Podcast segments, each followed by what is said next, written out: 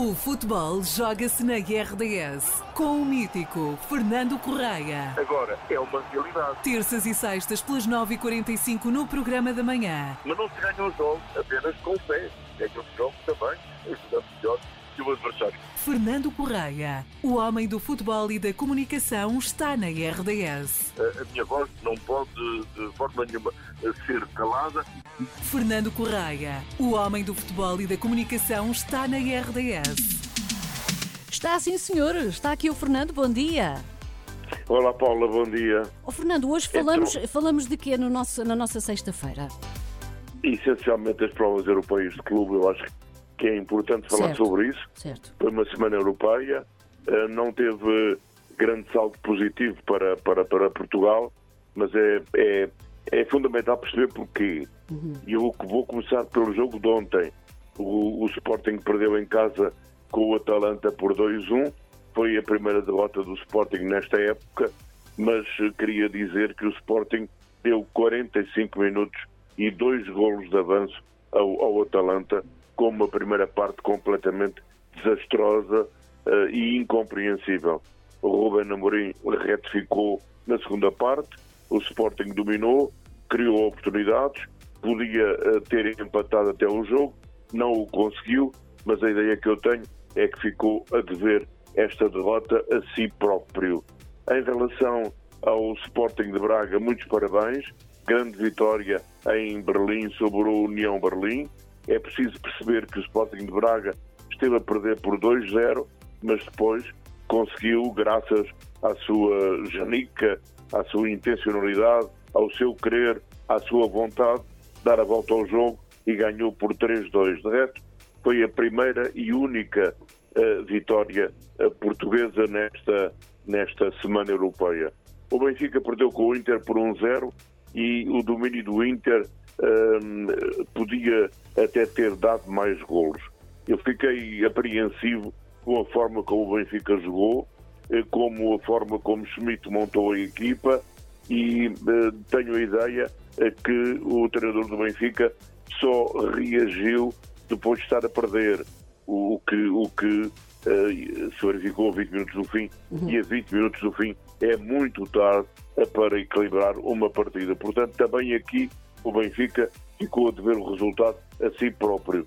O Futebol Clube Porto não merecia ter perdido com o Barcelona, perdeu por 1-0, mas dominou, foi superior, criou oportunidades de golo, mas acabou por oferecer o golo ao Barcelona num, passe infeliz do, do Romário Baró. Portanto, cada jogo teve a sua história, mas no cômputo geral o que fica é esta situação de no grupo C o Futebol Porto, o Sporting de Braga eh, ser o terceiro com três pontos, o primeiro é o Real Madrid com seis, no grupo D o Benfica é o último eh, sem pontuar, o primeiro é o Real Sociedade com quatro pontos, no grupo H o, eh, Futebol Clube Porto é o segundo com três pontos, o Barcelona o primeiro com seis e na Liga Europa o Atalanta é o primeiro com seis pontos, o Sporting é o segundo com três pontos. Vale a pena lembrar os ouvintes da RDS que no dia 24 de outubro o Sporting de Braga recebe o Real Madrid e o Benfica recebe a Real Sociedade. No dia 25 de outubro o Futebol do Porto joga em Antuérpia e que no dia 26 de outubro o Sporting vai jogar com o Rakov. Dito isto, vale a pena lembrar que a Primeira Liga Portuguesa tem a oitava jornada este fim de semana. Amanhã o Sporting de Braga recebe o Rio Ave e o Benfica vai jogar ao Estoril. No domingo o Futebol do Porto recebe o Portimonense e o Sporting recebe o Aroca. Vale a pena tam- também lembrar que após seis jornadas de trabalho, o Vitória de Guimarães despediu o Paulo Turra e contratou o Álvaro Pacheco.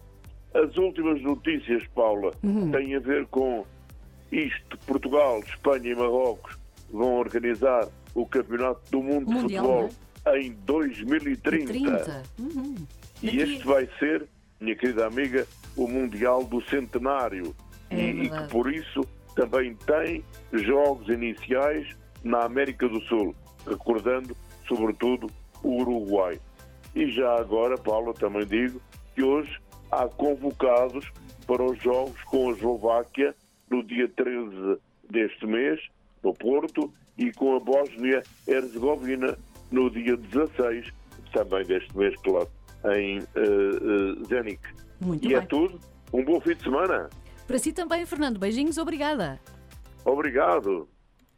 O futebol joga-se na RDS com o mítico Fernando Correia. Agora é uma realidade. Terças e sextas pelas 9h45 no programa da manhã. Mas não se ganham os jogos apenas com fé. Ganham os jogos também, ajudando melhor que o adversário. Fernando Correia, o homem do futebol e da comunicação, está na RDS. A, a minha voz não pode de forma nenhuma ser calada.